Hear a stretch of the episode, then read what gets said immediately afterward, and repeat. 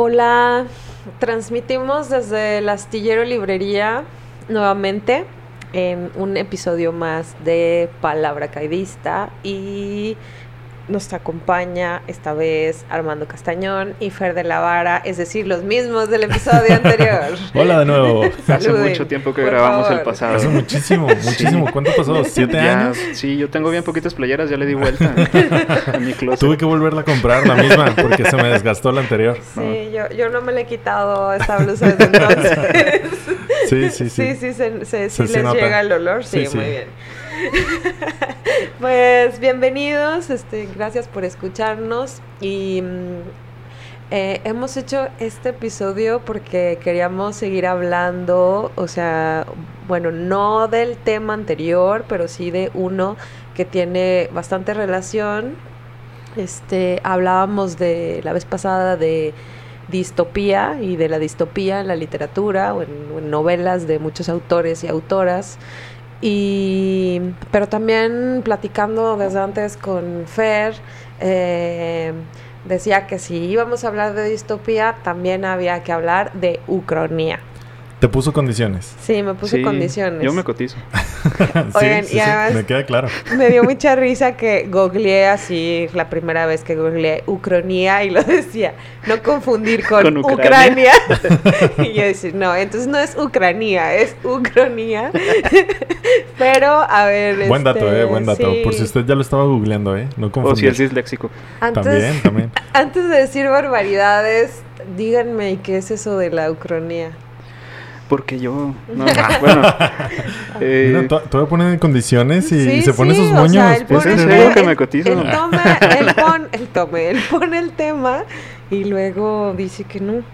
Bueno, si la, dis la distopía es como distronía. si la distronía es un término que acabo de inventar, entonces la utopía no sé qué es. Este, bueno, lo, la si la distopía es como el rollo de que pues todo está mal en el futuro, la ucronía son los cambios en el tiempo que cambian la historia, ¿no? O sea, se puede decir que una historia literaria de una ucronía es una novela, novela histórica de ficción. Entonces, eh, pues se toma como un evento importantísimo en la historia para cambiar la historia, ¿no? De actual, pues es como lo que hubiera pasado sí. Claro. Entonces, eh, pues es como uno de los temas que no han sido tan tan explorados en la literatura y en el cine muy poco. Hay dos películas muy buenas de Tarantino Venga, este, ¿cuál es? Eh, Bastardo sin Gloria y Eras una vez en Hollywood.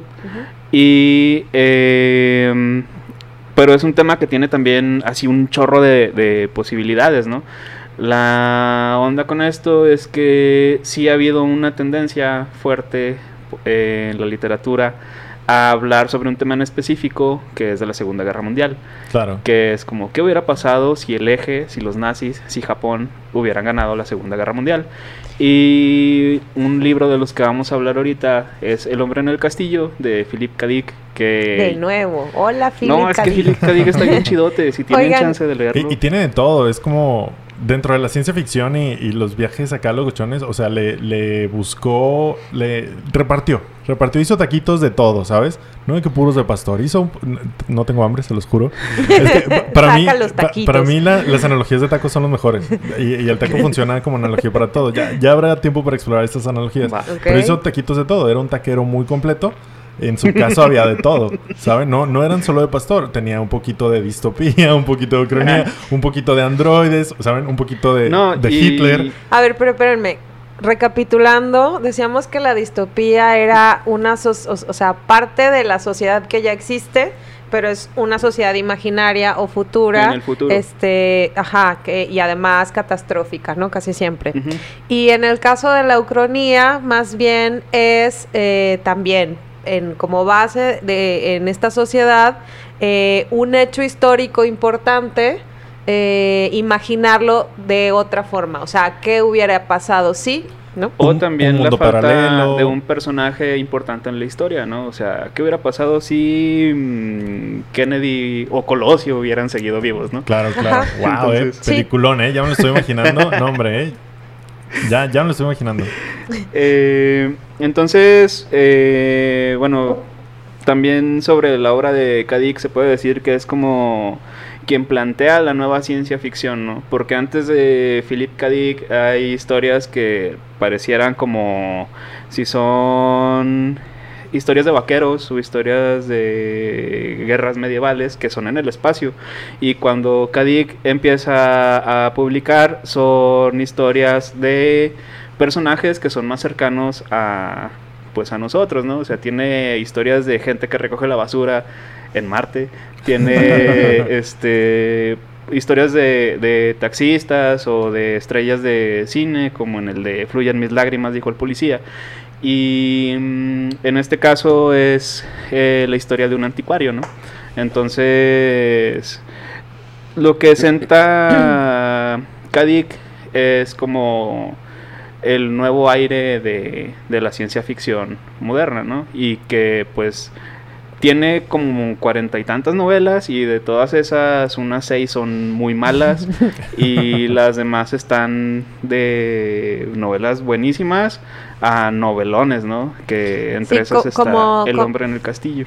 Como ven, Fer tiene en su casa un nichito con una vela prendida a, Philip K. Un póster es decir poco. Un póster de Philip es poco para lo que tiene Fer en su ah, casa. En realidad lo estoy releyendo y estoy como apreciando mucho eh, la obra.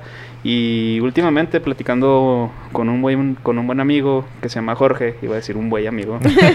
este, pues hemos estado compartiendo como estas estas lecturas, ¿no? Y estoy retomando y aprovechando que se están reimprimiendo varias obras de de Philip K. en Minotauro que pueden conseguir en el astillero. ¿En dónde? En el astillero. ¿En el astillero? Claro que sí. ¿Dónde está el astillero? En Yo no la sé avenida Morelos 559 Poniente entre León Vicario y Ildefonso Fuentes a cuadra y media de la plancha mayor. ¡Wow! El astillero. Eh. el astillero en Facebook. Oigan, pero sí, un dato, a mí me gusta que me haya propuesto este tema Fer y también volver como echarle un ojo a, a Philip K. con otros ojos, la verdad, porque sí, sí me gusta, pero solo conocía el de Sueñan los androides con ovejas eléctricas y no como dijo Armando, sueñan las ovejas con androides, no sé. Tres puntos suspensivos. pero ah, un dato que, que también veía es que si bien no es el primer autor que, que tiene una novela ucrónica, eh, sí fue quien, así como llegó y partió el queso en ese género. Eh, entonces, bueno, es un, es un dato chido. Este, somos también fans y seguidores de, de, este Philip K. Pero más bien, cuéntanos de qué trata el hombre en el castillo, Pues eh, prácticamente Estados Unidos pierde la Segunda Guerra Mundial Estados Unidos se divide entre, en dos partes. Una parte le pertenece a Alemania, la otra parte le pertenece al Imperio de Japón. Y se desarrolla una tecnología... E Italia se quedan sin nada de pues Estados Unidos. Que Mussolini era un cobarde hasta en la ficción de, Philip K. Entonces, eh, pues trata de la vida del ciudadano norteamericano de los 60 porque esta novela es del 63, si no me equivoco. Es, como acaba la guerra, se reparten el queso llamado Estados Unidos y empieza como una nueva vida. O sea, no es de que justo acaba la guerra y eh, no, es como ya hay asentamientos, ya hay permeación cultural, por ejemplo, la costa que es la oeste, el Pacífico, que es la parte que le pertenece a Japón, ya está mimetizado ahí un poquito toda la cultura japonesa, la alemana del lado este, entonces no entramos como de lleno a donde acaba de terminar la guerra, sino ya un poquito como la post-conquista, digamos. No, y que el anticuario pues se encarga de reunir cosas de Estados Unidos antes de la guerra y es lo que vende, es lo que comercia, pero se lo vende a coleccionistas japoneses, ¿no? Entonces, eh, la gente con mayor estatus, eh, que son los ricos, empresarios, políticos, pues la banda que tiene... El varo. El varo pues son los extranjeros, ¿no? Y todos los estadounidenses están relegados a, al servicio, prácticamente. Pues claro, son los conquistados, son los perdedores. Sí, entonces, este, pues es bien interesante que justo después de que acaba la guerra, pues no se tarda, pues, decir tantas décadas, años en salir, este, la novela y pues es como un mundo todavía más tangible. Eh, la primera vez que yo lo leí, sí se me hacía como que, ay, están hablando de un tiempo que le tocó. Y además de nuevo la Segunda Guerra Mundial, como si no tuviéramos suficientes en películas, series, series, todo, sí, ¿no? Pero bueno, eso, eso que acabas de decir es bueno porque realmente, por ejemplo, Los hornos de Hitler o la biografía de Hitler, otros muchos libros, Ana Frank, es de lo más vendido, señores, hasta la fecha, todos los días en cierta librería conocida. ¿El astillero? ¿Acaso? oh, el astillero. Y pues vengan aquí a comprar sus libros, historias de la Segunda Guerra Mundial. Oigan, no, pero en esta, en esta novela pasa algo que me parece muy, muy, muy genial eh, y, bueno, muy literario, pero muy genial. Y es que eh, hay, o sea, en, en la historia, muchos personajes han leído una novela, ¿sí? Que se llama La langosta se ha posado, de un autor, Hawthorne Abdensen, no puedo pronunciar su apellido, y, pero esta novela es a su vez una ucronía dentro de, esta, ucronía, entonces es una meta-ucronía. ¿Qué tal, eh? Aquí complicando más aún los términos del día de hoy. O sea, y en esa novela, o sea, si es una ucronía para, para esta trama en la que ha ganado la Alemania nazi y Japón, eh, en la novela que leen eh, dentro de esta ficción, este eh, ha perdido Alemania y, bueno, entonces estaría pasando, digamos que... o sea que nosotros vivimos en este libro, digamos. sí, entonces también pensaba... Y ellos viven en este libro. Entonces es como, ¿qué? ¿Mundos paralelos encontrados a través de la literatura? Sí, y es, eh, o sea, es la, digo, lo que llaman la, de verdad, la metaliteratura o la metaficción, ¿no? Como cuando hay un libro dentro y ahí son como cajitas chinas, este, y no sé, me pareció bastante ingenioso. Hay una novela que se puede decir que es como la continuación del hombre en el castillo, que se llama Estados Unidos de Japón, que es de Peter Kierjas y entonces ahí están en los años 80 y tienen un chorro de tecnología, tienen hasta mecas, ¿no? Estos robots gigantes. Y prácticamente la premisa de la novela es este que lo peor que le pudo pasar a la humanidad es que Japón haya perdido la Segunda Guerra Mundial, ¿no? Entonces está bien, bien chida también. los Estados Unidos de Japón es una utopía. Eh, tiene un conflicto muy fuerte también la, novela porque pues es como también lo totalitario. Japón está tratando de exterminar ahora ya, mm, a, las demás razas, ¿no? Entonces... Ah, ok. Entonces tal vez no fue lo peor que le pudo pasar al mundo. o quizá, ¿no? Bueno, bueno, el pensamiento apocalíptico una vez más presente en este podcast. Sí, es que... Ya, es el sello, ¿eh? Yo insisto que estamos viviendo un protoapocalipsis, entonces... Sí, o como decíamos en el episodio anterior, una distopía que alguien más está imaginando en un, en un juego muy, muy, cruel, ¿no? Somos un libro crónico que alguien más está leyendo dentro de otro libro crónico que alguien más está leyendo. ¡Oh, no! Sí. Y a su vez es un episodio como de Rick and Morty. Que alguien está comentando en un podcast. Hay otra novela de Philip Roth que... Mm, ay, se me acaba de olvidar el título. Pero mm, entonces en esa novela pierde las elecciones Roosevelt, que es el presidente que acaba la Segunda Guerra Mundial, y gana Lindbergh, que es el que era el opositor. Y en esa novela Estados Unidos se vuelve simpatizante de, de Alemania, ¿no? Y Roth habla como de todo lo que vive la familia Roth en, en esa situación política y pues resulta que Estados Unidos empieza a volver también antisemita y pues es también una onda que, que pues roza mucho con la distopía pero con la premisa de que, que hubiera pasado si... De que es ucrónica. Ajá, y pues también la onda de la ucronía es que tiene toda la fuerza desde su premisa, ¿no? O sea, desde decir, ¿qué hubiera pasado si... Pues ya, ya desde ahí es, es un taco sabroso. Es un taco que lo ves y dices, se ve rico. Oye, en, eso pensaba en que es un ejercicio bien sencillo desde cualquier taller de escritura. O sea, es como de taller de escritura creativa o taller literario de narrativa. Eh, es algo que, que como que es un ejercicio de base, ¿no? Así que, que no va a faltar y que es, este, ¿qué hubiera pasado? Sí, tal. Lo que sea. Y, que te puedes volver loco. O sea, que, que de verdad, tomando lo que ya sabes de algún punto histórico, de algún personaje, tú te inventas la premisa, tú dices, ah, mira, ¿qué hubiera pasado? Sí, lo que sea, te puedes volver loco. De ahí todo lo que puedas jalar, el mundo que puedas construir, es una, puede ser una locura. Entonces está, está sabroso. Pues precisamente en las películas de Tarantino, o sea, la premisa de Érase una vez en Hollywood, eh, pues es que hubiera pasado si no hubieran matado a Sharon Tate, ¿no? Claro. Y pues es que hubiera pasado, pero cómo hubiera pasado ese... Aparte del qué, más, más que el qué es el cómo, ¿no? En la película.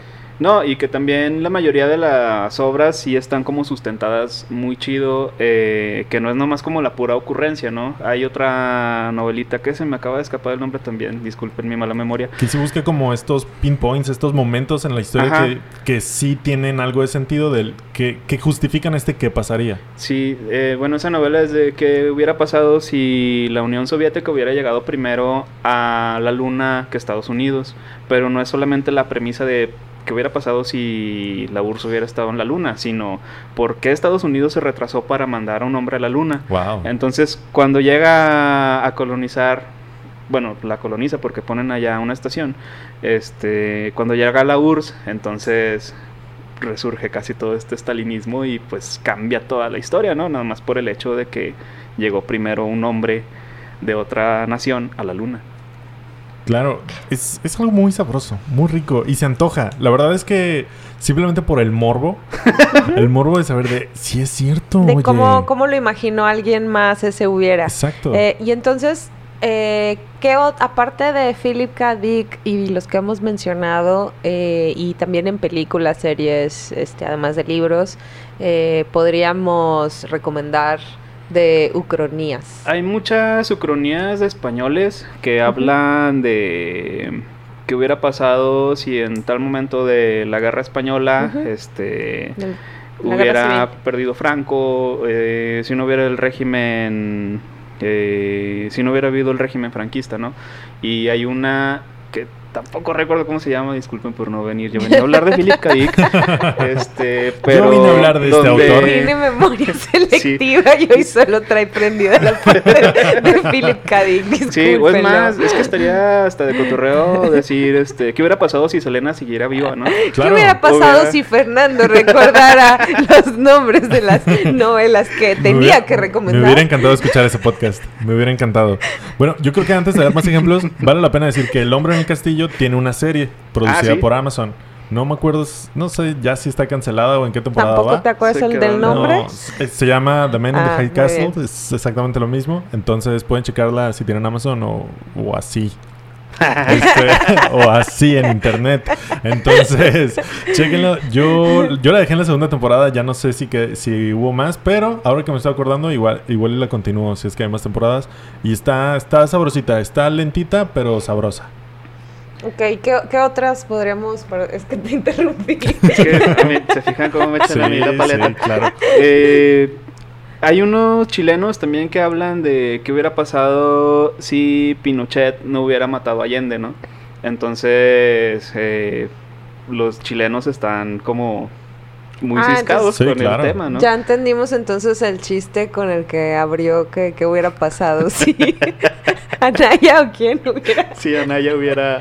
Ese es tu Vietnam, esa es tu Segunda Guerra Mundial, ¿no? No, realmente sigue siendo horrible con quien está ahorita, ¿no? Pero es otra posibilidad.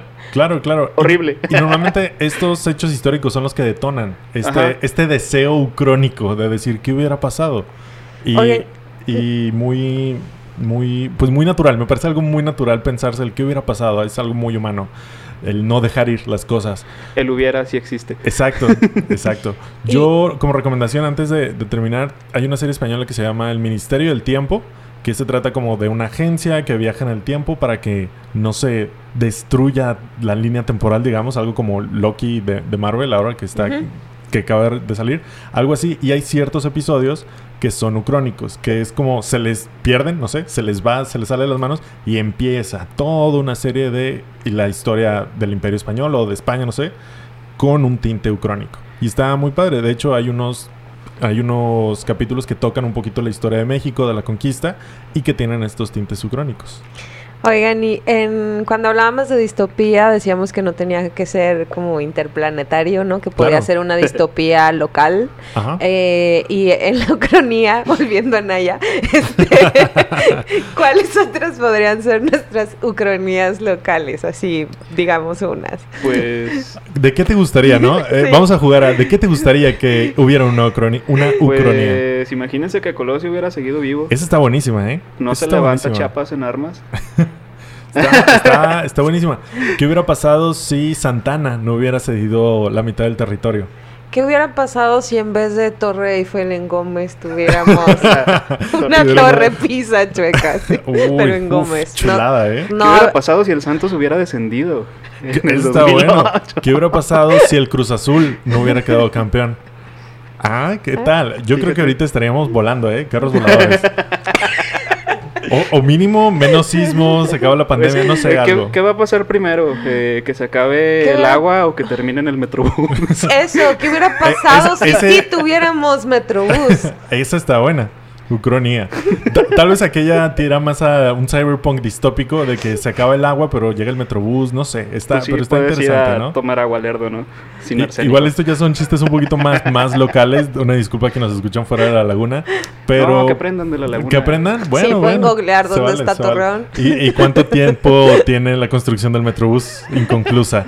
Este, pero por ejemplo, la de Colosio me parece excelente, ¿eh? Estaría muy genial. La de Santana también estaría muy buena.